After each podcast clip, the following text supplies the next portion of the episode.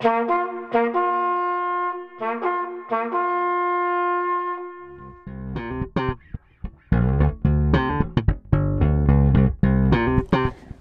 und herzlich willkommen bei Voran Apport. Dieser Podcast beschäftigt sich mit allen Themen rund um die Jagdhundeausbildung. Viel Spaß beim Zuhören. Die Ina ist Jagdhundetrainerin aus Solingen. Sie führt zwei Tackle und züchtet mit ihrem Mann zusammen im Zwinger von den Teufelskleppen FCI. Sie betreibt eine Hundeschule, gibt Hundetraining und unterstützt Gespanne verschiedener Rassen bei der Vorbereitung auf Prüfungen. Besonders wichtig ist ihr, das Bindeglied zwischen der Jagd-Gebrauchshunde-Ausbildung und auch dem Leben als Familienhund zu sein. Hallo Ina, schön, dass du da bist. Hallo, schön, dass ich da sein darf. Wir starten immer mit der Schnellfragerunde. Da bekommst du immer zwei ähm, Optionen zur Auswahl und entscheidest dich spontan, was dir zusagt. Die erste Frage wäre Dackel oder Drahter? Dackel. Retriever oder Bracke? Bracke. Klickertraining oder Leckerlis? Klicker. Brauchbarkeit oder VGP? VGP. Und Treibjagd oder Drückjagd? Rückjagd. Ja, super. Haben wir dich schon kennengelernt? genau. Erzähl uns doch gerne mal, wie bist du denn zu deinen Hunden gekommen? Oder wie bist du überhaupt zu Jagdhunden gekommen? Und speziell jetzt zu deinen. Also, äh, ich glaube, ganz, ganz klassisch, wie das vielen so ergangen ist, bin ich mit Hunden mehr oder weniger groß geworden. Ähm, dann kam irgendwann die Zeit mit der eigenen Familie, dann war erstmal kein Platz mehr für den eigenen Hund, dann der Umzug, dann endlich, hurra, wir haben ein Haus, wir haben einen Garten, wir können uns einen Hund holen. Da hatte ich tatsächlich noch überhaupt nichts mit Jagdhunden am Hut. Ähm, bin wirklich klassisch über den Tierschutz zum ersten Hund gekommen. Ähm, habe dann noch einen dreibeinigen Hund adoptiert und ähm, wie viele so den Gedanken am Anfang hatten, dachte ich auch, naja, der ist gehandicapt und der ist bestimmt auch irgendwie sehr dankbar dafür, dass er in Deutschland sein darf und wir uns um ihn kümmern. Ähm, der sah das anders, ähm, hat gejagt wie der Teufel. Ähm, darüber bin ich tatsächlich dann auch eben an, an die Jagdhunde gekommen, habe mich viel mit Jagdverhalten auseinandergesetzt und habe mir dann einfach gedacht, okay, ähm, ja, du musst einfach, äh, wenn du ihn gut trainieren möchtest, wenn du ihn alltagstauglich haben möchtest, dann musst du einfach die Ausbildung zum, zum Jagd- oder zum, zum Hundetrainer machen. Bin dadurch gestartet ähm, und wie es der Zufall dann so will, habe ich einen sehr, sehr lieben Jäger kennengelernt, der sagte, hör mal, ist alles nett, was du da machst mit Jagdersatztraining. Komm doch mal mit ähm, und wir zeigen dir, wie Jagdgebrauchshunde wirklich funktionieren. Und es war ein Wochenende im Herbst und ich war, ich war überwältigt. Ähm, also du hättest mich auf diesem Feld im Nebel morgens fragen können, ob ich Kinder habe, ob ich einen Mann habe. Ich war einfach nur noch Hunde. Es war so toll, dass ich gesagt habe, das willst du auch. Ähm, ja, so bin ich dann zum Jagdschein gekommen und habe mir gesagt, wenn du diesen Jagdschein bestehst, dann zieht auch der erste Jagdgebrauchshund hier ein. Und das ist nach reiflicher Überlegung dann nun mal der Dackel geworden weil der einfach äh, für die Ansprüche, die ich damals hatte oder auch die Reviermöglichkeiten die beste Option war. Und fand die irgendwie süß und dachte, es sind schon geile Hunde, aber dachte mal, wenn ich damit zu Hause ankomme, dass ich jetzt einen Dackel will, dann werde ich ähm, eh nicht ernst genommen. Äh, mein Mann hatte allerdings die gleichen Gedanken und irgendwann haben wir es beide gleichzeitig ausgesprochen und wir haben beide Dackel gesagt und ja, dann sind es die, die Raucherteckel geworden. Ah, cool. Inwiefern hat das am besten in dem Moment zu den Reviergegebenheiten gepasst, die du hattest? Also Genau, also wir haben ähm, überhaupt nicht die Möglichkeit gehabt, groß in, im Niederwild zu bejagen. Also wir, wir ähm, jagen viel auch bei Freunden. Zu dem Zeitpunkt hatte ich eben noch kein eigenes Revier zur Verfügung. Ähm, da ging es viel um Ansitzjagden. Ich wollte also auch einen Hund haben, den ich mit auf Ansitz nehmen kann. Ich brauchte einen Hund für einfache Nachsuchen und Drückjagden hatte ich halt in der Zeit, äh, bevor ich den Jagdschein wirklich in der Tasche hatte, auch schon ein paar besucht. Und ähm, es hat mir einfach mega viel Spaß gemacht. Und von daher habe ich gesagt, ich brauche einen Hund, der diese Kriterien einfach erfüllt.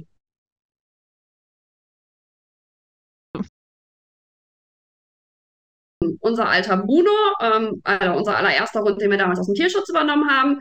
Danach kam das Humpelchen, ebenso benannt, weil er nur drei Beine hat, ähm, ein Pointer Bretone Mix. Und jetzt haben wir aktuell zwei Tackle bei mir. Das ist einmal die Sprotte, ähm, die ja quasi bei uns auch im Zwinger gefallen ist. Das ist die Hündin, die mein Mann führt.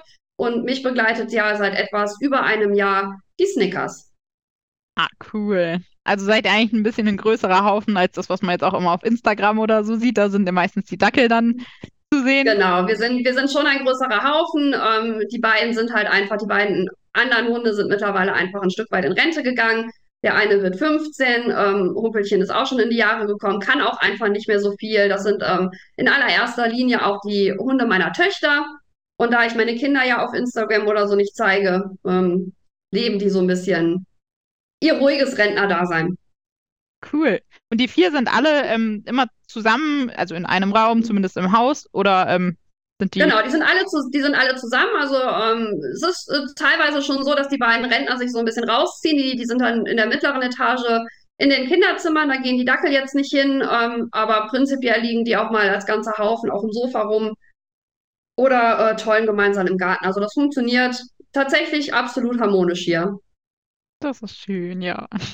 Was würdest du sagen, wie viel Trainingszeit benötigst du pro Woche für deine eigenen Hunde oder im Mittel? Ich finde das tatsächlich immer total schwierig zu beantworten. Ähm, eins meiner Sätze, die ich äh, gerne sage, ist einfach Training ist Alltag, Alltag ist Training. Ähm, es gibt keinen keinen Spaziergang, an dem wir nicht draußen sind. Ähm, boah, schwierig zu sagen. Lass es mal anderthalb Stunden so am Tag sein, wo ich gezielt ähm, sage, wir gehen jetzt wirklich mal raus und machen was. Ähm, es gibt aber auch Tage, wo hier gar nichts passiert. Ähm, aber einigen wir uns mal so auf anderthalb Stunden am Tag. Das ist schon jede Menge, gell? Also da kann man ja schon in allen möglichen Bereichen Kleinigkeiten arbeiten. So. Genau. Das, Das ist sind, cool. das sind, sind Kleinigkeiten. Immer mal wieder was, wenn wir unterwegs sind, bauen wir irgendwas mit ein. Und Was- was wirklich ihr? gezielt, äh, was wir einbauen, äh, angefangen von äh, Grundgehorsam über kleine Dummy-Einheiten, Ruhe, Ablegen außer Sicht, also alles, was man eben so braucht. Und da drauf kommen dann vielleicht ein, zweimal in der Woche wirklich solche Sachen wie Fährtenarbeit, was einfach dann ein bisschen aufwendiger ist, weil man es planen muss. Ja, klar. Und vielleicht auch unter Umständen nochmal eine Hilfsperson braucht, wie auch immer, dann hat man ja einen Genau, größeren das- dann- Zeitaufwand auf jeden Fall, Stehzeiten. Ja, da geben wir uns dann auch wirklich äh, Trainingstermine im Kalender. Das ist wirklich, ähm, das ist fest notiert in unseren Familienkalendern, dass wir wirklich sagen, wir planen uns da jetzt wirklich diese Zeit ein und wer kann legen, wo können wir legen, wie können wir es irgendwie verbinden. Das, das ist dann schon ein bisschen aufwendiger. Okay, ja, cool. Aber es ist ja auch cool, wenn man es noch unterbringt, also zwischen Hundetraining, eigene Hunde versorgen, Familie und so, weil sonst fällt es ja auch gern mal hinten runter, wenn man da nicht so Sonst- konkret. Genau, also da muss man, da muss man einfach ähm, für sich selber auch, auch eine Struktur finden und dann funktioniert's. Cool. Dann ziehen alle mit. Also es ist ja das Schöne hier. Also auch meine, auch meine Töchter kann ich ja losschicken, auch die würden hier Fährten legen gehen. Ja, Das das, ist ist ja- schön. Es ist ein Familienunternehmen, die Jagd. Das ist cool. Das ist cool.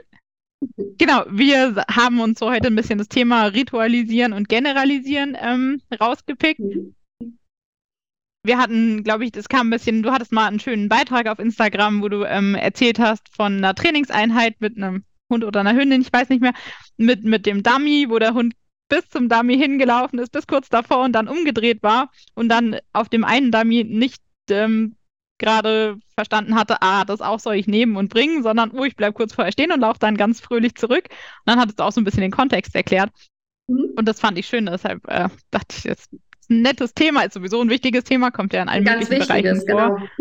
Aber das war total nett äh, erzählt und erklärt an dem Beispiel. Genau, ich habe jetzt einmal den Begriffen rausgesucht und würde jetzt einmal vorlesen. Und zwar Definition oder die Begrifflichkeit generalisieren. Da sagt der Duden, das wäre sowas wie ableiten, entwickeln, verallgemeinern. Dann habe ich nochmal das Gegenteil von generalisieren, wäre jetzt ähm, vom Fachbegriff her diskriminieren, was heißt im Prinzip unterscheiden. Und dann hätten wir noch den Begriff ritualisieren, den wir uns ja auch rausgesucht haben. Und da sagt der Duden, wiederholtes, immer gleichbleibendes, regelmäßiges Vorgehen nach einer festgelegten Ordnung. Fangen wir doch mal mit dem Generalisieren an. Was bedeutet das im Kontext für uns im Jagdhundetraining oder für dich?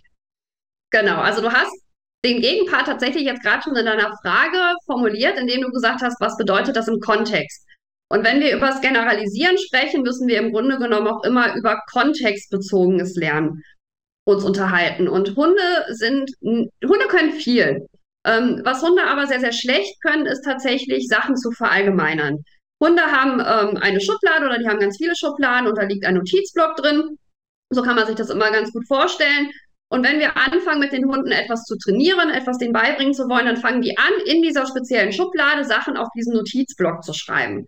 Und erstmal ist nur das für diese Hunde wichtig, was auf diesem Notizblock steht.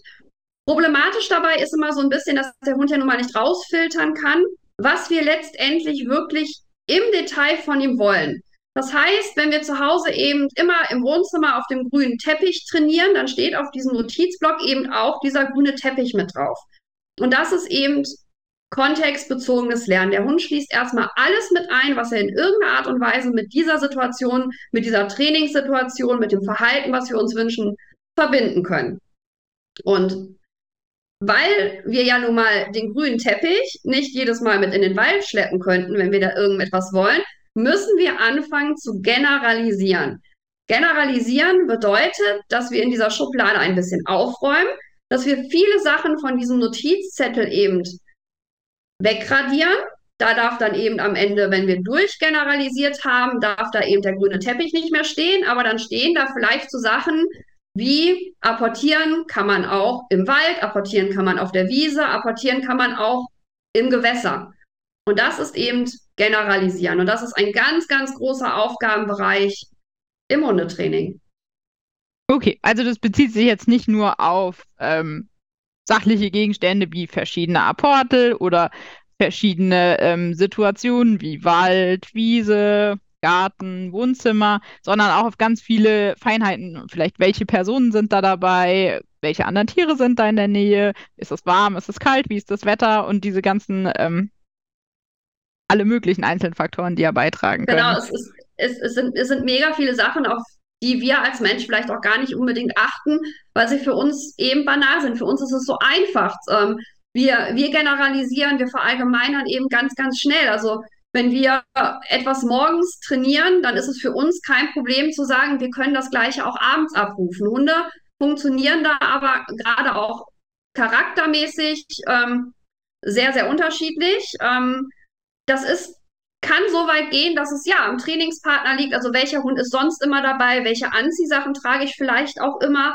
Trainiere ich tatsächlich immer morgens? Also auch das kann man ganz häufig beobachten. Wenn man immer morgens trainiert, ist der Hund abends tatsächlich nicht so gehorsam, weil er es damit eben nicht verknüpft hat. Also es sind ganz, ganz viele Dinge und ähm, in einer Trainingssituation kann sich das eben auch ändern. Das heißt, wir haben eine ganz, ganz tolle Trainingssequenz gehabt. Wir konnten den Hund vielleicht viermal super auf einen Dummy schicken. Und plötzlich geht aber neben uns im, im Haus, vielleicht im Garten oder irgendwo, ein Gartengerät an. Der Rasenmäher springt an. Dann haben wir in dem Moment den Kontext geändert. Uns stört es nicht, aber wenn du einen unerfahrenen oder sensiblen Hund hast, hat das schon oder kann das dazu führen, dass er erstmal völlig irritiert ist und er sich eben ein fünftes Mal nicht mehr so sicher schicken lässt. Und das muss man immer im Hinterkopf behalten. Ist ja auch eine Form von Ablenkung, jetzt zum Beispiel das Gartengerät. Also genau, also genau. dann ist es nicht nur, okay, ich bin unterwegs oder so, sondern auch vielleicht das Steigern von Ablenkungen. Also wie, wie würdest du sagen, ist da die Intensität? Also in welchem Rahmen gibt es äh, Situationen, da sagt der Hund, okay, so kann ich noch generalisieren, wie hoch ist mein Stresslevel, wie hoch ist auch die Ablenkung, wie hoch ist die Schwierigkeit? Oder gibt es dann auch irgendwie Situationen, wo es dann vielleicht dann gar nicht mehr klappt? Oder wie ähm, ist auch die das Vorgehensweise im Training? Ja, also es ist total schwierig zu sagen, das ist jetzt bis Punkt X. Also auch da muss man tatsächlich immer schauen, was hat man da von Hund vor sich stehen. Wie viel Lernerfahrung hat dieser Hund einfach schon gemacht? Also es kommt natürlich schon, je mehr die Hunde kennengelernt haben, Umso schneller können sie von sich aus auch generalisieren und Rückschlüsse führen. Du hast aber auch, ähm, ich sage immer so liebevoll, den Sheldon Cooper der Hundewelt. Ähm, jeder kennt ihn vielleicht. Ähm, da ist es sehr, sehr schwierig, wenn man etwas ändert. Und ja, man muss halt immer so ein bisschen ein Auge auf den Hund haben. Zeigt er gerade Übersprung? Zeigt er, zeigt er gerade Stress? Ähm, kann er das gerade noch leisten oder kann er das eben nicht? Aber es ist total schwierig zu sagen, wo der Hund jetzt äh, ab, ab Punkt X wirklich steht und, und wirklich Schwierigkeiten hat, das noch irgendwie ähm, umsetzen zu können. Also auch, auch, auch wieder unterschiedlich. Es gibt Hunde, die tun sich mit Geräuschen überhaupt nicht schwer. Die haben auch kein Problem damit, wenn plötzlich fünf Leute hinter denen stehen. Aber für die ist das ein unüberwindliches, windbares Hindernis, wenn aus einem Stoppelfeld plötzlich eine Wiese werden soll. Für diese Hunde ist dann auch bei der Fährtenarbeit zack, an dieser Kante ist erstmal die Welt zu Ende. Ähm, also auch immer ein Auge auf seinen Hund werfen. Zeigt er da gerade Übersprung? Ist er wirklich gerade am Überlegen, wie, wie soll das hier gerade zu lösen sein? Aber es ist auch eine Frage von ähm, Gewöhnung im Sinne von, kennt er das überhaupt? Also war, war er vielleicht noch nie auf einem Stoppelacker oder ähm, in dem, also kann ich das begünstigen, dass er Trainingssituationen leicht generalisiert, indem er vielleicht als sehr junger Hund möglichst viele verschiedene Situationen kennenlernt? Also kann, Ja, kann also ich da? ga, genau. Gar nicht auch unbedingt nur der junge Hund. Also lernen geht ja Gott sei Dank immer. Also auch für die Leute, die vielleicht zuhören und eben einen Tierschutzhund haben, den sie nicht als Welpen bekommen haben oder einen, einen Jagdgebrauchshund aus ähm, zweiter Hand übernehmen. Ja, das geht trotzdem. Also je mehr man mit dem Hund einfach erlebt, je mehr verschiedene Situationen er mit dir erlebt, umso schneller kann er eben auf diese Lernerfahrungen zurückgreifen. Absolut. Okay. Also ich muss nicht immer bei, also bei manchen Hunden vielleicht schon, bei Ausnahme ganz wenigen, wenn ich ein ganz neues Verhalten anfange, mir das dann extrem mühsam in jedem neuen Bereich mit jeder kleinen Schwierigkeit neu erarbeiten. Wenn er schon vielleicht ein anderes Verhalten in ganz vielen Kontexten kennt, kann er wahrscheinlich auch das nächste und das übernächste Verhalten ja e- etwas leichter in den Kontexten, die er schon kennt, aber diesmal mit einem anderen Verhalten ähm, zeigen. Genau, genau. Das, das geht dann immer schneller und das ist ja auch das Schöne. Ähm, das war ja auch eine der Fragen am, am Anfang, was würde ich wählen, Leckerchen oder Klicker? Ich würde immer den Klicker nutzen, weil der Klicker einfach ähm, den Hund auch ein bisschen ins eigenständige Denken bringt und ein Hund, der einfach ähm, viel auch eigenständig erarbeiten darf, dem fällt sowas natürlich leichter als ein Hund, der quasi nur äh, durchkonditioniert ist und immer nur auf ein Leckerchen wartet. Toll, ja. Dann ähm, haben wir noch den Begriff von dem Ritualisieren gehabt. Ja. Wo kommt dir das unter? In welchem Kontext Ritual. kennst du das aus dem Hundeausbildungsbetrieb? Hm. Genau, also Ritualisieren ähm, ist immer eine ganz, ganz tolle Sache, wenn wir verschiedene Aufgabenbereiche erarbeiten wollen. Rituale sind immer eine tolle Sache, um den Hund auf eine Arbeit einzustimmen. Ähm, und das haben wir ja in ganz, ganz vielen Bereichen. Also sei es in der, in der Dummy-Arbeit, ähm, bei mir ist es ganz, ganz viel eben auch in der Fährtenarbeit. Da geht es halt schon los, dass man einen Schweißriemen hat, vielleicht eine Halsung oder Nachsuchengeschirr. Ähm, das ist ja alles schon eine Art von Ritualisierung. Der Hund bekommt mit, ah, ich habe das jetzt in die Hand genommen, ich werde vielleicht abgesetzt. Ähm, und das hilft dem Hund, sich dann eben auf die bevorstehende Arbeit einzustellen. Okay, ja, genau. Wir hatten in äh, einer der letzten Podcast-Folgen einmal das Thema mit Halsband und Geschirr, jetzt aber nur beim Bereich, ähm, ich übe Fußgehen oder gehen an lockerer Mhm. Leine, dass das für den Hund Ist- eben einen Unterschied machen kann, wenn ich jetzt nicht zum Beispiel immer das gleiche Halsband oder immer das gleiche Geschirr von mir aus dran habe. Und mal habe ich gute Tage und übe ganz arg mit ihm Fußgehen und mal habe ich einfach gerade keine Zeit und er ballert da von links nach rechts und zieht mich überall hin da habe ich ihm gesagt, ja, da hat man natürlich dann mehr Schwierigkeiten, das Fußgehen zu etablieren, wenn ich einmal ziehen zulasse und einmal eben möchte, dass er bitte ganz, ganz schön Fuß geht. Da ist es ja hilfreich mit verschiedenen äh, Hilfsmitteln, in dem Fall vielleicht verschiedenen Leinen, verschiedenen Halsbändern, einmal Halsband, einmal Geschirr zu arbeiten, dass er vielleicht Genau. lernt, okay, an dem einen Halsband, da bemühen wir uns immer total, da werde ich auch belohnt und da ähm, darf ich gar nie ziehen zum Beispiel. Genau, das ist ja ein, ein Stück weit Ritualisierung. Ähm, auch, auch die Art und Weise, wie, wie gehe ich dann in, in so eine Leinenführigkeit rein. Also mir ist dann auch immer wichtig, erstmal stehen bleiben, Aufmerksamkeit des Hundes holen. Das sind ja alles diese kleinen Rituale, die uns eben durch den Alltag bringen und die einem Hund dann auch einfach über den Tag wieder Struktur geben können.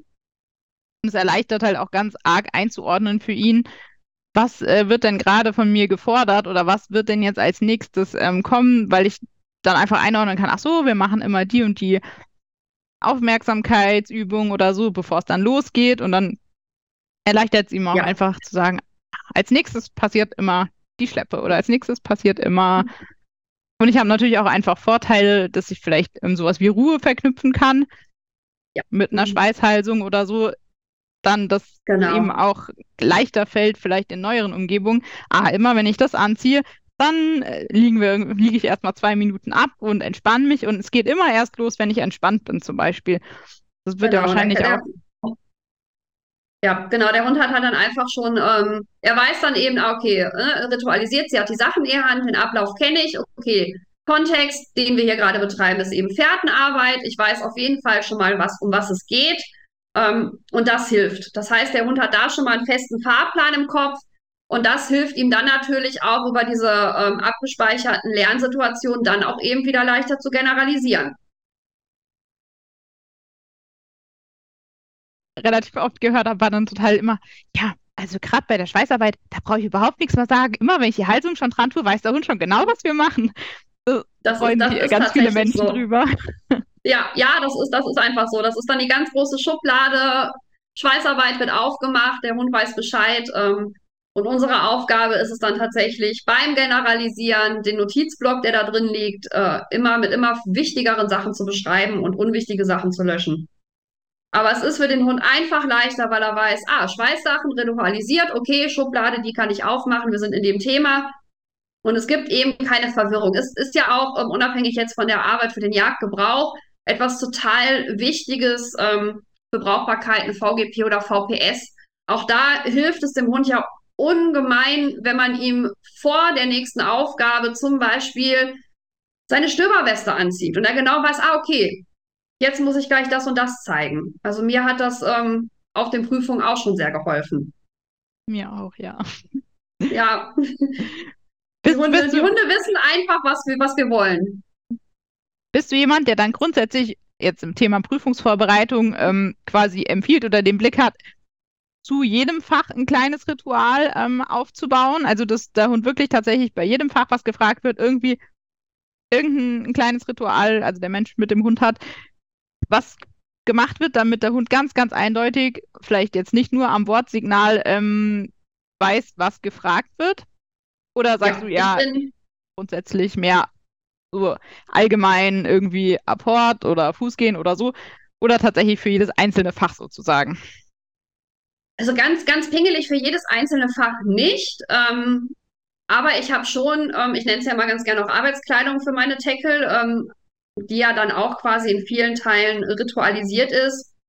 Das macht schon Sinn, weil man sich einfach ähm, gut fokussieren kann. Also meine Hunde wissen ganz genau, Entschuldigung, ähm, es gibt halt ähm, eine Pirschleine, die tragen wir eben nur im jagdlichen Kontext. Äh, da darf eben absolut nicht dran gezogen werden. Wenn meine Hunde die Signalhalsung tragen zum Beispiel, dann wissen sie, okay, es hat irgendwas mit Wild zu tun und wir dürfen die Wege verlassen.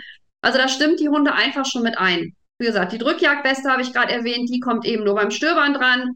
Die haben eine kleine Signalweste, die tragen sie eben nur im Feld. Und ähm, ja, doch, ich gebe zu, ich bin, ich bin ein Sheldon Cooper, ich merke es gerade selber. Ähm, aber Kein es, Problem. Ist, es, erleichtert, es erleichtert einfach die Arbeit und andersrum dann schon wieder, ähm, unsere Jagdgebrauchshunde sind eben auch alle Familienhunde. Und wenn wir zivil unterwegs sind, gibt es keine Arbeitskleidung. Also auch das hilft dem Hund ja einfach unglaublich, seine Erwartungshaltung runter zu, zu, ähm, zu reduzieren. Wenn wir keine Signalhalsung umhaben, dann ist Wald für uns an diesem Tag auch keine Option. Dann fragen meine Hunde aber auch nicht 20.000 Mal, ob sie vielleicht nicht doch mal abseits der Wege nachgucken könnten. Da riecht so. Ich möchte hier nochmal ganz kurz so. Genau, könnten, könnten, könnten wir nicht. Und dann kann ich immer ganz klar sagen, nee, guck dich an. Du hast weder eine Halsung, noch hast du deine Weste an. Und ähm, das wirklich, da liegt es ja auch wieder einfach am Menschen. Also wie selber pingelig mit sich selber ist man in der ganzen Sache. Ähm, wir können samstags auf Drückjagd sein mit unseren Tackeln und sonntags ohne Leine im Wald spazieren gehen, weil dann eben diese ritualisierte Arbeitskleidung fehlt. Es ist erleichtert das Leben. Ist ja schon für viele, sage ich mal, eine Herausforderung. Also jetzt nicht über das ganze Jahr gesehen, aber jetzt gerade in der Drückjagdsaison speziell, ja, dass dann viele sagen, ja, da sind meine Hunde sonst an, angeleint, weil ähm, die sind jetzt einfach gerade richtig motiviert und zwar zu jeder Tages- und ja. Nachtzeit und dann ähm, ist eher. Es, es, es, es macht das Ganze einfach für alle Beteiligten fairer. Okay, und ähm, jetzt auf die Kunden oder auf dein Training bezogen, wo, wo hast du da am häufigsten, bei welchen Fächern hast du am häufigsten ähm, die Themen mit Ritualisieren und Generalisieren, wo du sagst, boah, da klappt das ganz oft nicht an den Stellen oder da haben ganz, ganz viele Schwierigkeiten. Fällt dir da spontan was ein? Ähm, spontan fällt mir da tatsächlich ähm, Apport ein. Also gerade wenn wir von Standard-Dummies ähm, zum Beispiel Richtung Wild gehen, also dann ist immer die Erwartungshaltung ganz, ganz groß. Der Hund bringt ja ein Standard-Dummy ähm, und jetzt möchte ich irgendwie an den Wildapport gehen und sind erstmal ganz irritiert, warum der Hund das denn jetzt irgendwie nicht bringt. Ähm, das hat doch bis jetzt immer so super geklappt und dann muss ich halt einfach sagen, ja, aber auf dem Notizblock steht eben noch kein Kaninchen, da steht noch kein Fasan, da steht noch kein Fuchs. Ähm, das ähm, ist immer so ein Punkt, wo man sagen kann, okay, da müssen wir jetzt einfach nochmal drei Schritte zurück.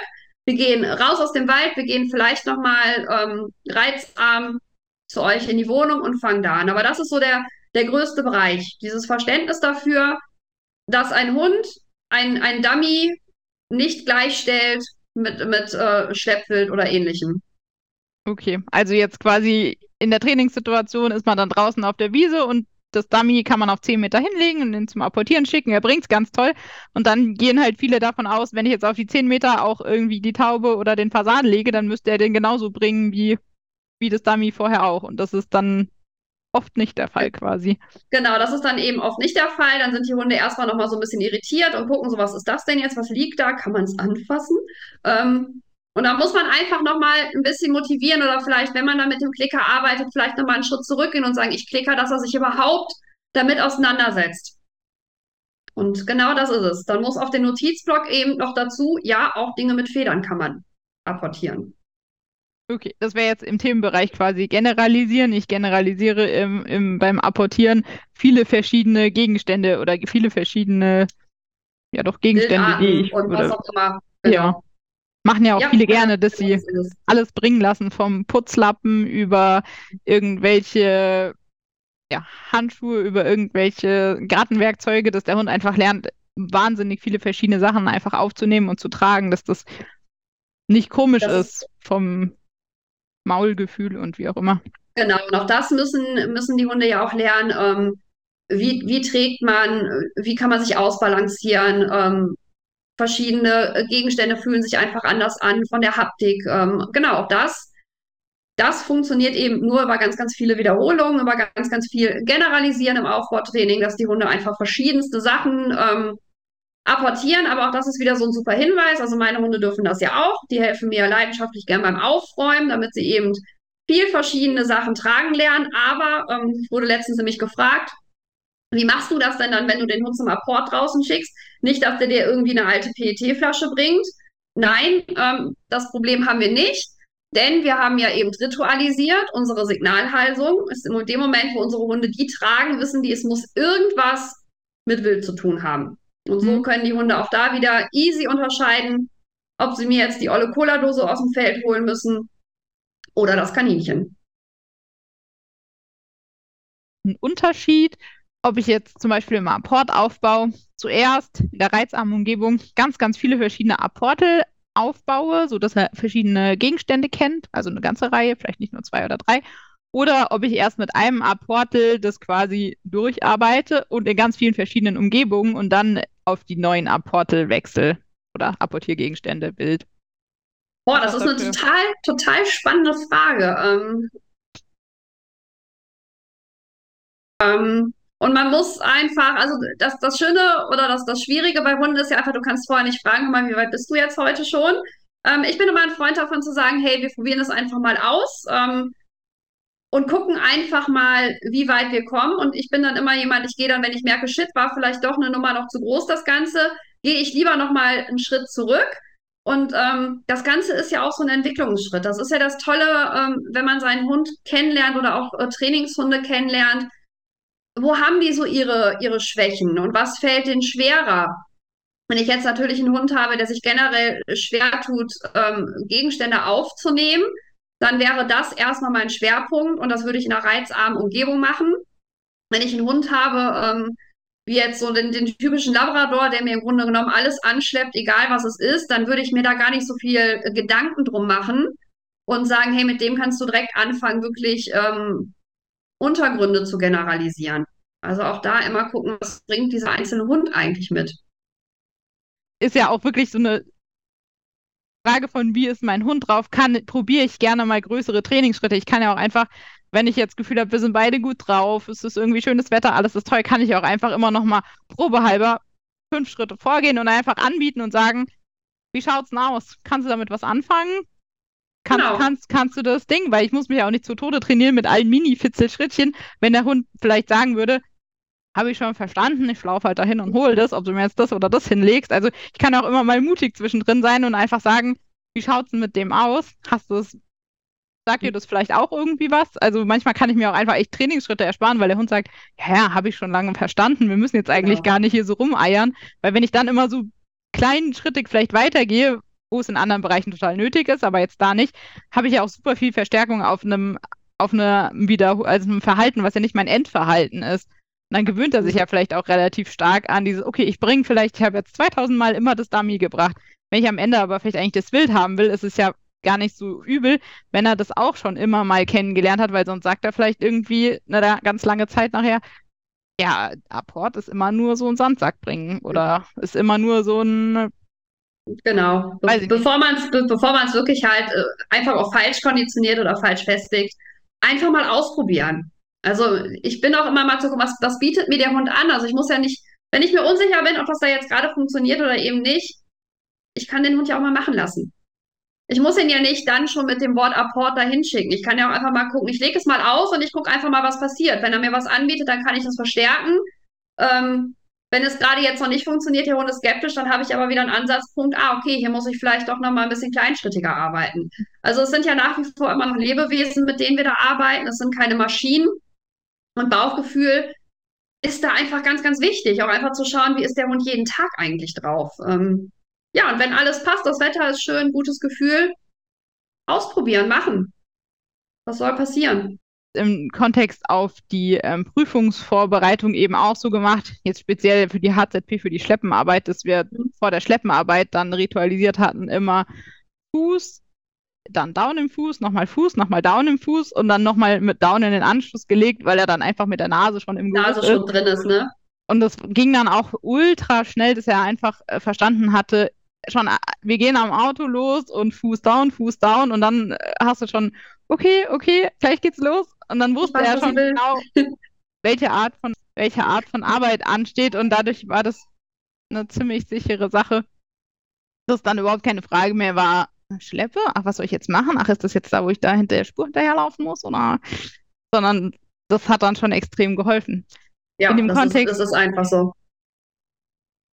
jetzt auf größere Prüfungen wie jetzt eine VGP gesehen, ist es natürlich schwierig für jede einzelne Arbeit ein Ritual zu haben, weil wenn ich da einfach dann irgendwie mal 25, 30 Fächer habe, kann ich natürlich, also allein jetzt, dass ich das kognitiv äh, gewuppt kriege, mir zu merken, welches Ja. von meinen 25 Ritualen jetzt das Richtige ist und ich das dann genauso mache, dass der Hund auch sicher weiß, ah ja, das machen wir jetzt, wird ja dann vielleicht ein bisschen unübersichtlich.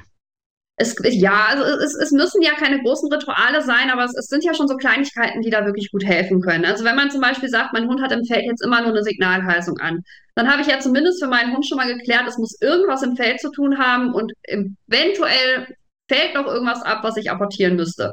Also dann hat man dem Hund ja zumindest schon mal erklärt, das hat hier gleich nichts mit Stöbern zu tun. Und das hilft ja auch. Und es sind so Kleinig Dinge, Kleinigkeiten, so wie du gerade gesagt hast. Fuß down, Fuß down. Ähm, man will den Hund in die Suche schicken, dann kann man ihn immer sitzen lassen. Man, man lä- lädt ihn quasi immer mit einer Handbewegung ein, dass er quasi den, äh, den ersten Weg an mir vorbeiläuft. Ähm, ich lasse den Hund halt nicht einfach irgendwie aufs Feld rennen und guck mal, ob er orientiert ist und in seiner Arbeit startet. Das ist ja schon ein kleines Ritual. Und ähm, das Schöne an Ritualen ist ja einfach, wenn man sich da selber pingelig bei, ähm, wie sagt man, sich pingelig dran hält, dann geht es einem in Fleisch und Blut über. Und das nimmt einem auch wieder ganz, ganz viel Aufregung, weil man einfach genau weiß, was wir gleich abzuspulen haben. Und dann kann man eben in seinem Kontext bleiben. Ist ja ein wichtiger Spoiler, das gilt gar nicht nur für den Hund, sondern für den Menschen im Prinzip genauso. Dass das absolut. den Menschen total Sicherheit gibt. Natürlich muss jetzt ich auf der Hundeprüfung nicht besonders, besonders viel leisten. Ich, ich finde schon, dass man als, als Hundeführer sehr, sehr viel auf den Prüfungen leisten muss. Also wir sind zwar nicht diejenigen, die da 400 Meter Schleppen äh, abzureißen haben oder ähnliches, aber wir sind ja als Sozialpartner ähm, auch einfach eine wichtige Stütze für den Hund. Und wenn man selber eben anfängt, ähm, unsicher zu werden, weil man irgendwie gerade selber nicht mehr so genau weiß, was man hier eigentlich tut, dann überträgt man das ja auch stimmungsmäßig sehr, sehr schnell auf den Hund. Also auch einem selber, auch wenn man dann nervös ist, ähm, kann man sich an so ein Ritual, an, an so einem Kontext, den man sich da gegeben hat, ja auch einfach langhangeln. Und dadurch, dass wir dann irgendwie alle so ein bisschen wissen, okay, wie geht's jetzt, wie geht's jetzt weiter? Und es hat ja auch in dem Kontext dann schon häufiger geklappt, wenn ich jetzt mein Ritual jedes Mal vor der Arbeit, im besten Fall führe ich das ja vielleicht auch ein, in dem Moment, wo die Arbeit schon funktioniert, also wenn ich das vielleicht nicht jedes Mal mache, wenn der Hund noch mit dem Apportel wegrennt oder so, weil sonst haben wir ja da auch wieder eine Verhaltenskette wahrscheinlich, ja. wo er dann lernt, ah ja, wenn wir so anfangen, dann renne ich immer mit dem Apportel weg, also vielleicht führe ich das Ritual erst ein, wenn meine Arbeit an sich schon sicher funktioniert. Aber genau. dann ja am besten halt wirklich jedes Mal, dass wir eben dieses in Fleisch und Blut übergehen haben, dass ich es vielleicht nicht nur einmal die Woche mache beim Schleppen ziehen, weil ich dann gerade wieder dran denke, dann kann es der Hund halt auch nicht so gut verknüpfen, wie wenn ich jedes Mal immer diesen gleichen Ablauf habe. Deshalb gibt es ja auch oder bei der Schweißarbeit diese herkömmlichen Sachen mit Riemen aufdocken oder so, was ja auch immer so Signale oder so Rituale für, für auch den Hund waren mit komm nochmal zur Ruhe, wir warten nochmal ab, gleich geht's los. Genau, wie, wie wichtig ist, ist denn das zur Ruhe kommen für dich äh, vor den einzelnen Arbeiten? Jetzt sei es das Apportieren, sei es die Schweißarbeit. Ich finde dieses äh, Ruhe zur Ruhe kommen, sich orientieren können, äh, finde ich mega wichtig. Ähm, mir selber oder persönlich ist es aber gar nicht im Training so wichtig, dass der Hund dann unbedingt da liegt. Also ähm, man, man kann sich Ruhe ja auch, ähm, man kann sich die schön reden sag ich immer. Also ich, ich habe ganz, ganz viele Hunde, die sind halt super gut konditioniert und wenn ich den Platz sage, dann machen die Platz. Ähm, dann sind die zwar augenscheinlich ruhig, weil sie liegen da, sie haben gelernt, sie müssen da liegen bleiben. Die sind aber alles andere als ruhig. Ähm, deshalb ist mir im Training immer ganz, ganz wichtig, drauf zu schauen, ist das jetzt wirklich Ruhe, was mein Hund da zeigt? Oder ist das eingefordertes, konditioniertes Verhalten? Und ähm, letzteres ist mir nicht wichtig. Also ob ein Hund am Ende oder let letztendlich, wenn wir zum Beispiel in die Fährtenarbeit starten, sich da jetzt hinlegt, hinsetzt oder stehen bleibt, das ist mir völlig egal. Aber wichtig ist mir eben, dass er von sich aus diese Position halten kann. Dass er wirklich von sich aus sagt, ich kann jetzt diese Ruhe mitbringen und ich kann jetzt hier von mir aus sitzen, ohne dass man mich äh, dahin konditioniert hat. Und dann ist mir Ruhe sehr, sehr wichtig.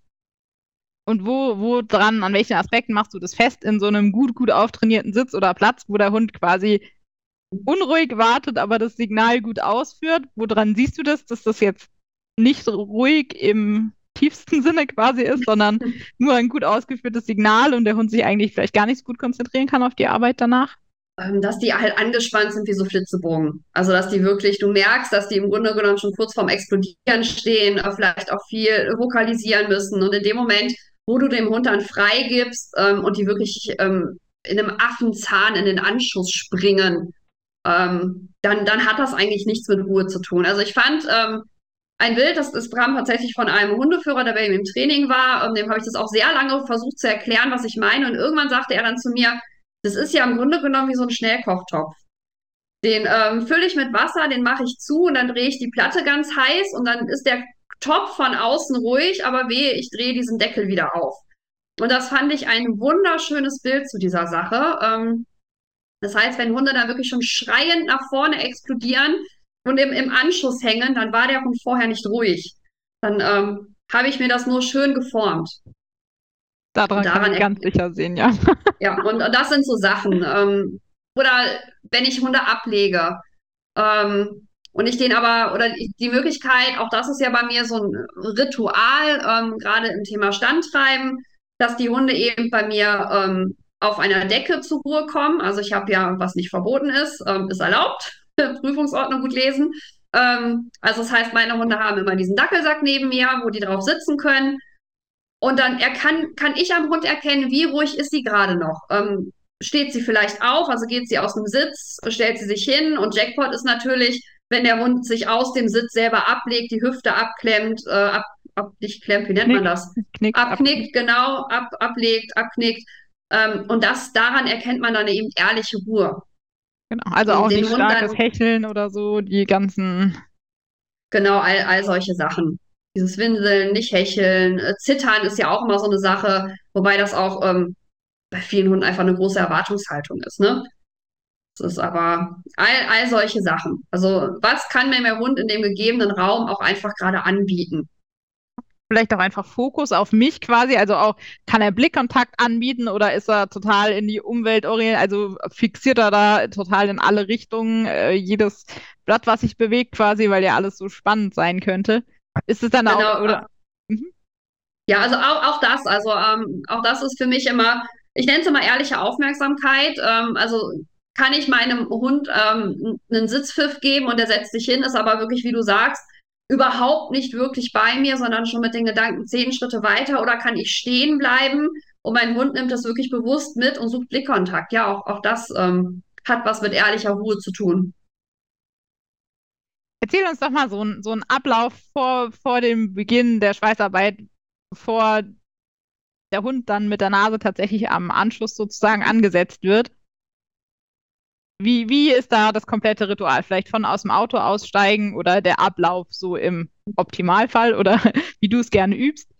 Genau, wie ich das gerne, genau, wie ich das gerne übe, ähm, auch mit meinen Hunden jetzt zum Beispiel, nehmen wir mal ähm, jetzt die, die Snickers, äh, mit der ich das ja eben auch für meine Arbeit mache, so wie ich das auf der Jagd dann eben auch haben möchte. Ähm, also wenn wir quasi irgendwo ankommen, im besten Falle versuche ich immer erstmal zu gucken, dass der Hund sich lösen kann, dass er erstmal ankommt, dass er ansprechbar ist, dann geht es eben für uns Richtung Anschuss.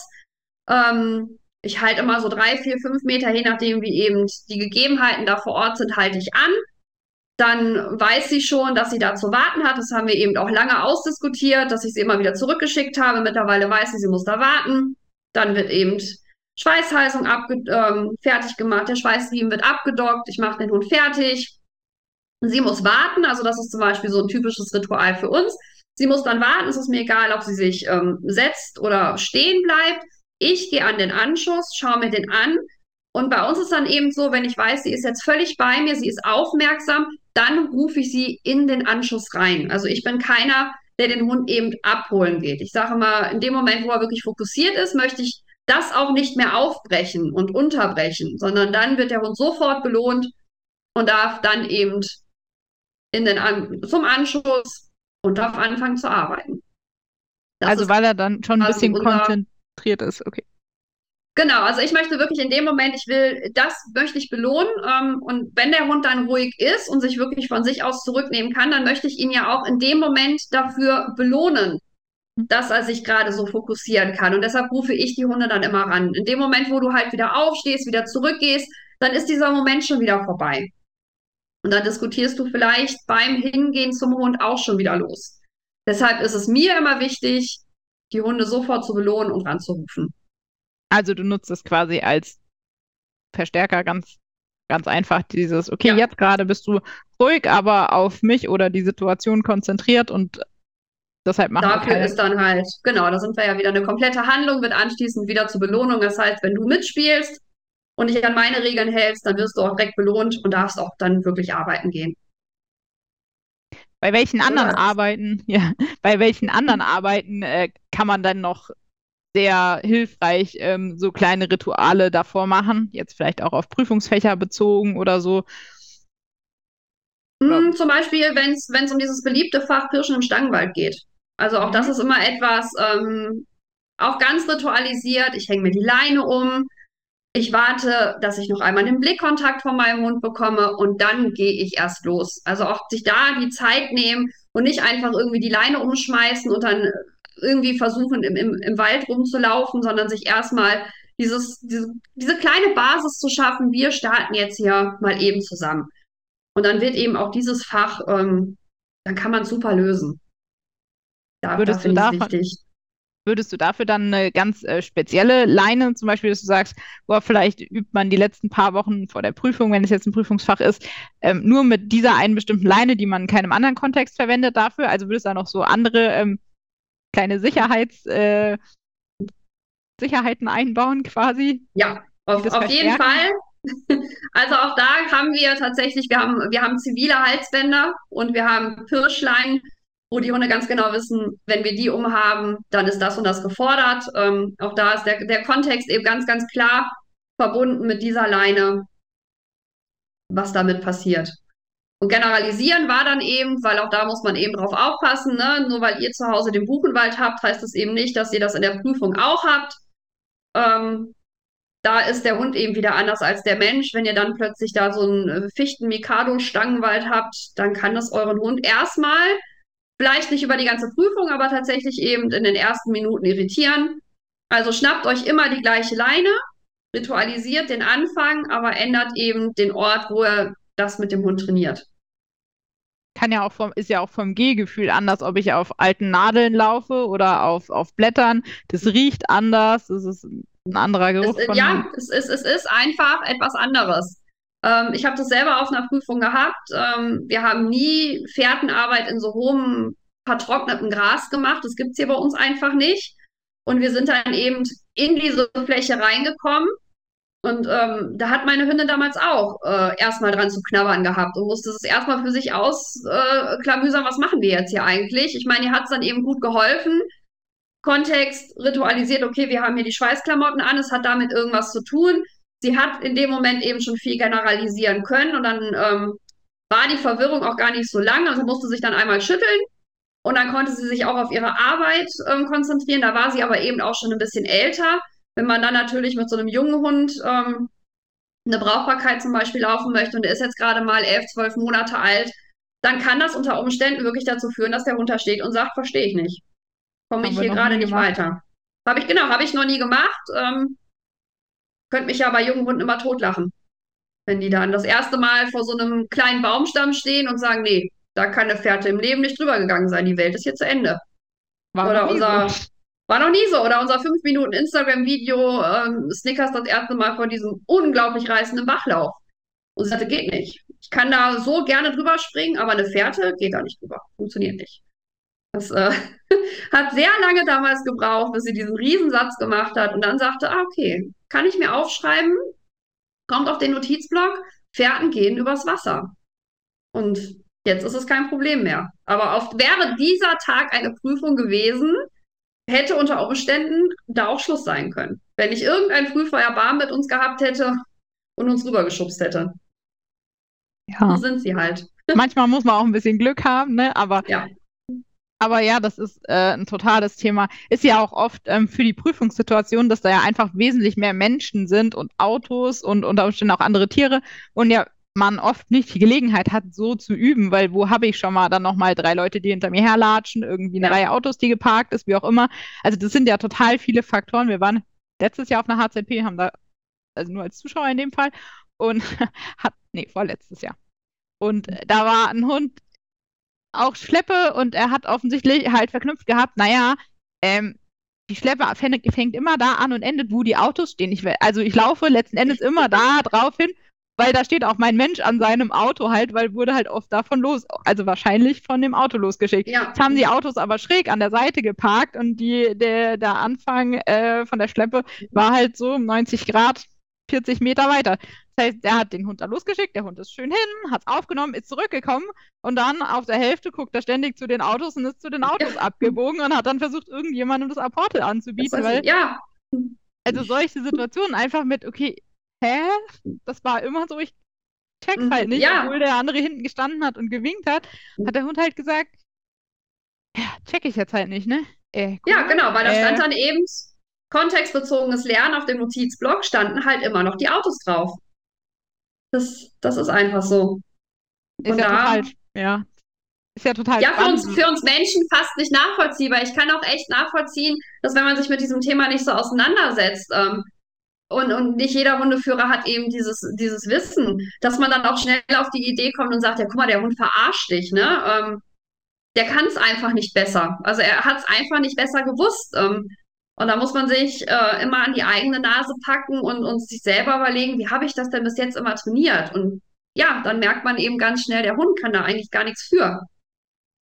Das ja, hat man selber verbockt sind ja auch bei den Schleppen ganz oft die Schwierigkeiten, dass der Schleppenzieher dann hinten dran noch im Busch sitzt, irgendwo, vielleicht auch 20 Meter weiter. Aber wenn ich das nie geübt habe, dass da erstens überhaupt eine Person ist, weil ich immer allein die Schleppen gezogen habe, oder dass es eine fremde Person ist, ja. sind ja auch mega viele ultra irritiert. Und ich glaube, da sind schon ein, ein Riesenhaufen Hunde durchgefallen mit, ah, da ist noch jemand, ich laufe da mal hin, ich gucke mal, jetzt checke ich es aber nicht mehr. Was ist das denn jetzt? Das ist doch keine, Sch also nicht so, wie wir es geübt haben.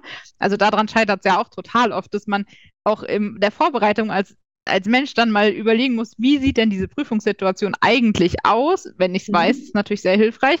Wenn ich als Erstlingsführer, da habe ich vielleicht größere Schwierigkeiten, dass ich überhaupt ja gar nicht weiß, wie, wie läuft diese Prüfungssituation überhaupt ab zu den einzelnen Fächern. Aber was kann ich denn alles noch für Aspekte da üben in der Prüfungsvorbereitung?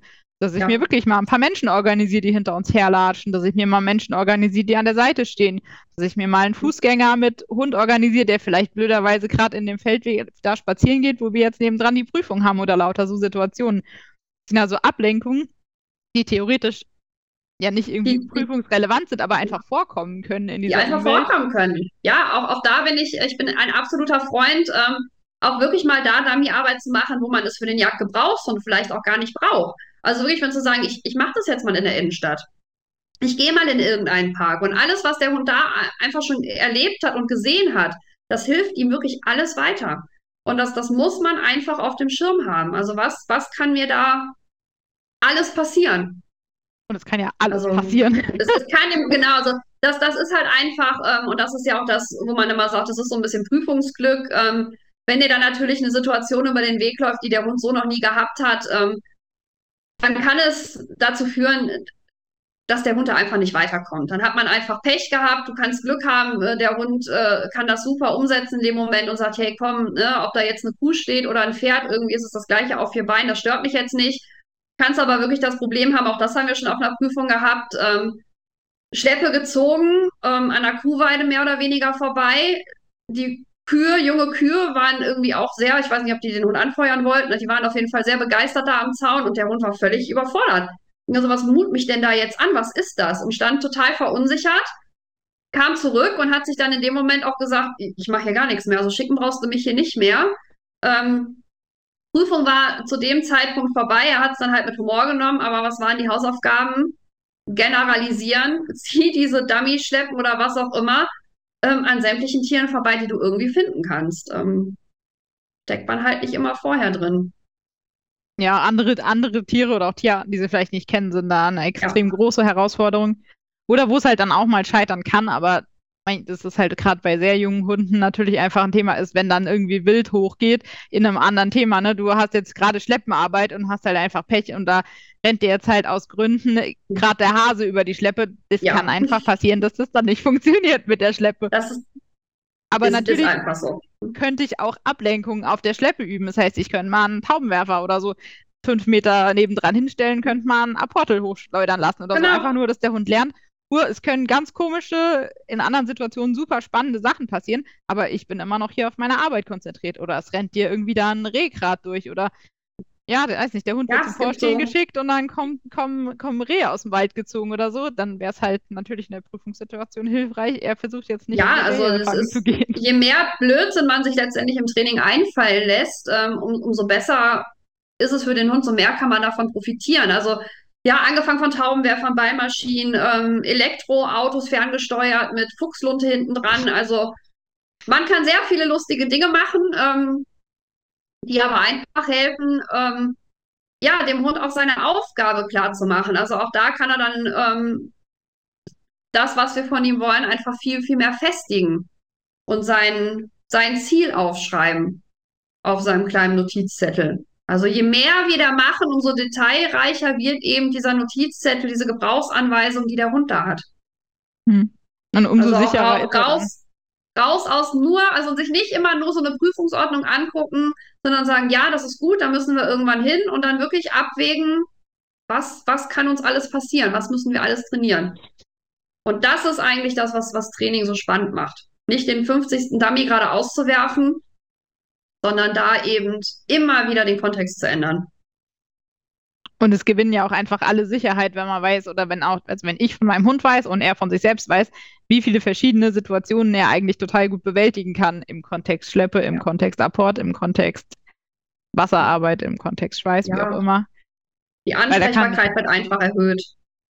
Das, ähm, das hilft weil es ja auch am Wasser total, äh, also jetzt für den Dackel ja nicht so sehr am Wasser, aber für die Vorstehhunde oder so oder alle mhm. anderen Apportier- und Vorstehhunde ist natürlich auch, Wasser ist schwer, schwer zu kriegendes äh, Gebiet. Also ich habe natürlich nicht 100 verschiedene Gewässer zur Auswahl, wo ich jetzt mit meinem Hund üben kann und darf. Im besten Fall habe ich halt 5, 6, 7, 8, 9, 10, aber dann habe ich ja schon mhm. relativ viele verschiedene. Dann bist du schon, bist du schon gut dabei. Dann bin ich schon gut dabei. Und dann kann ich auch in ein Prüfungsgewässer kommen und der Hund sagt, äh, ja, viel Schilf, wenig Schilf, gar kein Schilf. Also bei uns sieht das ganz anders aus. Wo soll ich denn jetzt überhaupt hinschwimmen? Also ja, ich weiß schon, verstehe schon, was du von mir willst, aber anderer Untergrund. Vielleicht auch noch irgendwie eine steile Abbruchkante oder es geht, geht flach rein oder weiß der Teufel was. Es ist warm, es ist kalt, es ist sehr pieksig, es ist äh, wie auch immer super viele Algen drin im schlimmsten Fall, was total unangenehm ist, wenn, wenn er sich da mhm. drin verwurstelt ja. und nicht weiterkommt zum Schwimmen.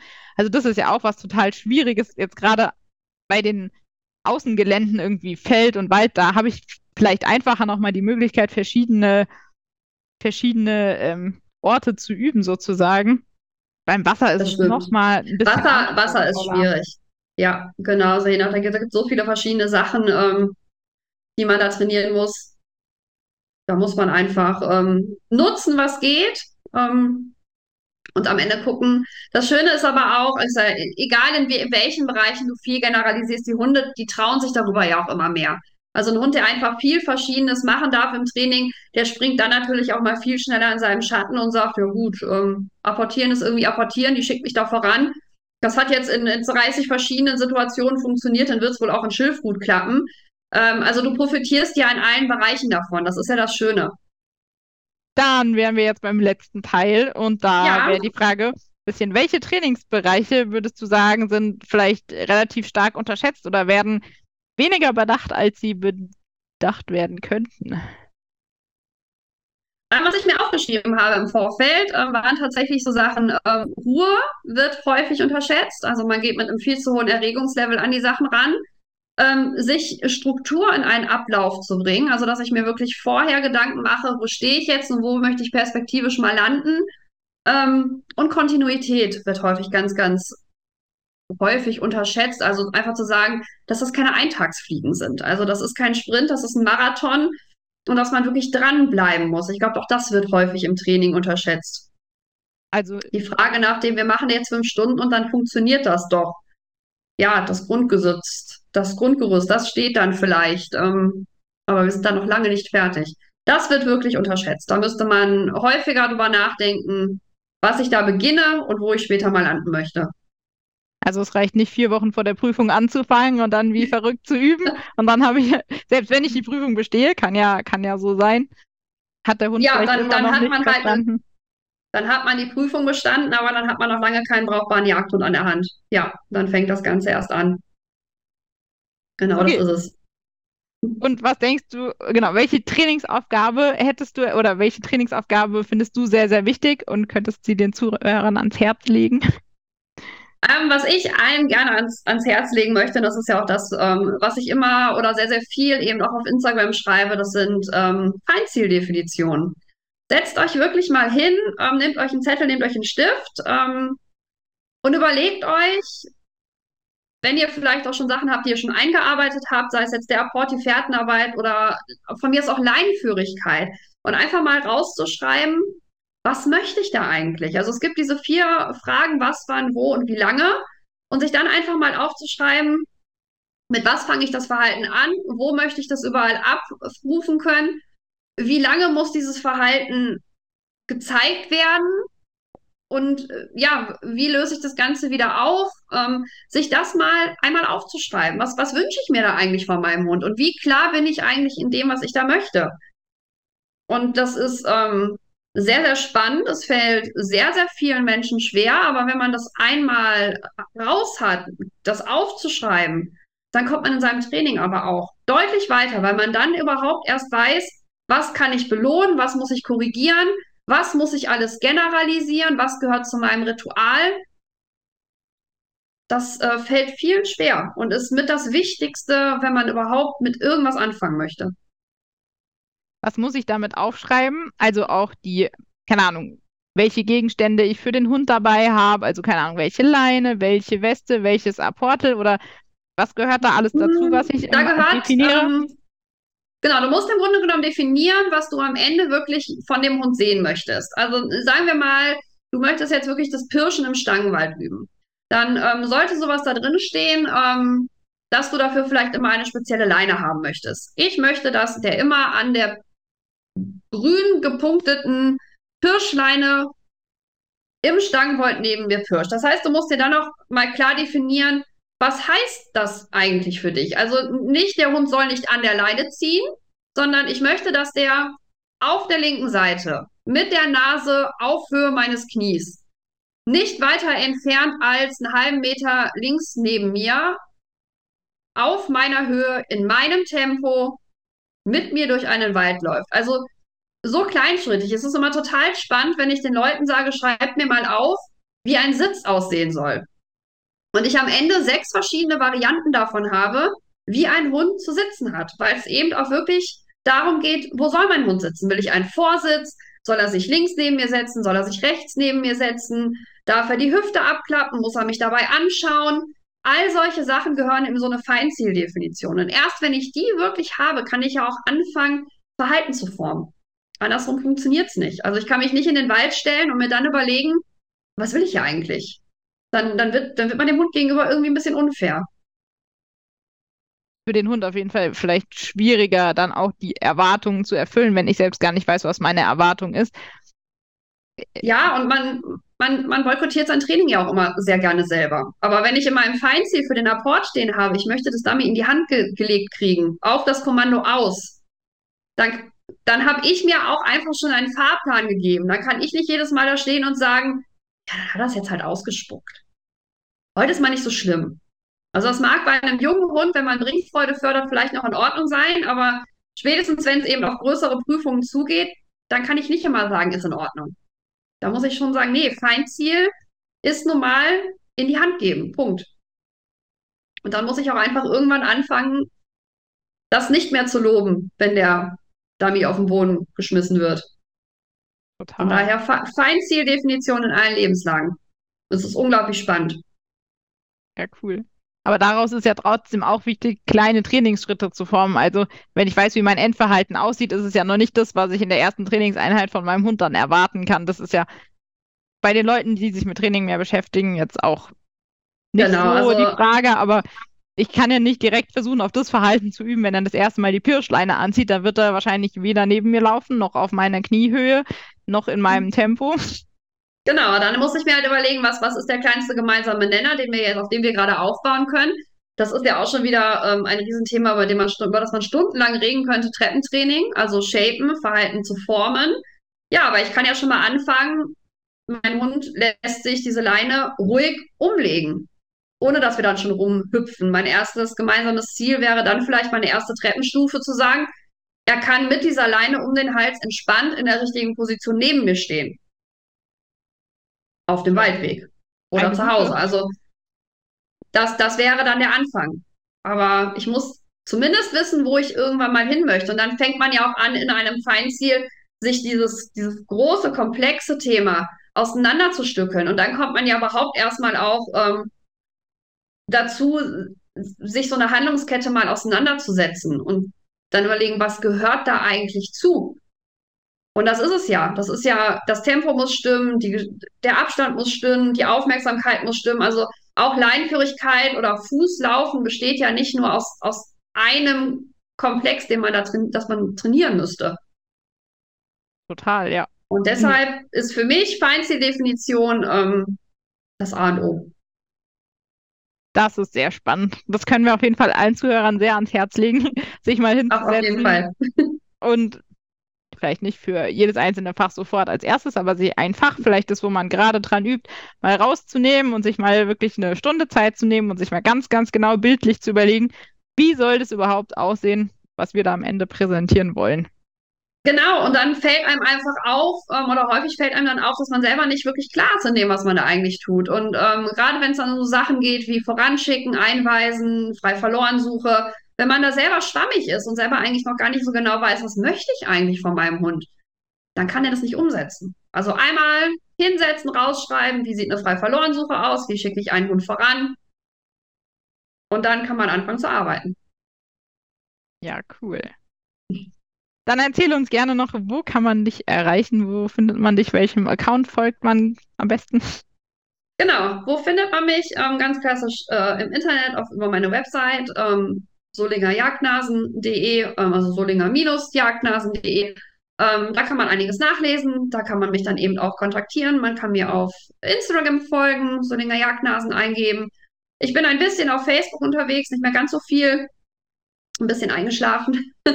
Aber das, das meiste läuft tatsächlich eben über Instagram, einmal eben die Hundeschulseite, Solinger Jagdnasen oder eben von den Teufelsklippen. Da geht es dann eben um die Zucht und über die Jagd in erster Linie mit unseren Hunden, was da so läuft.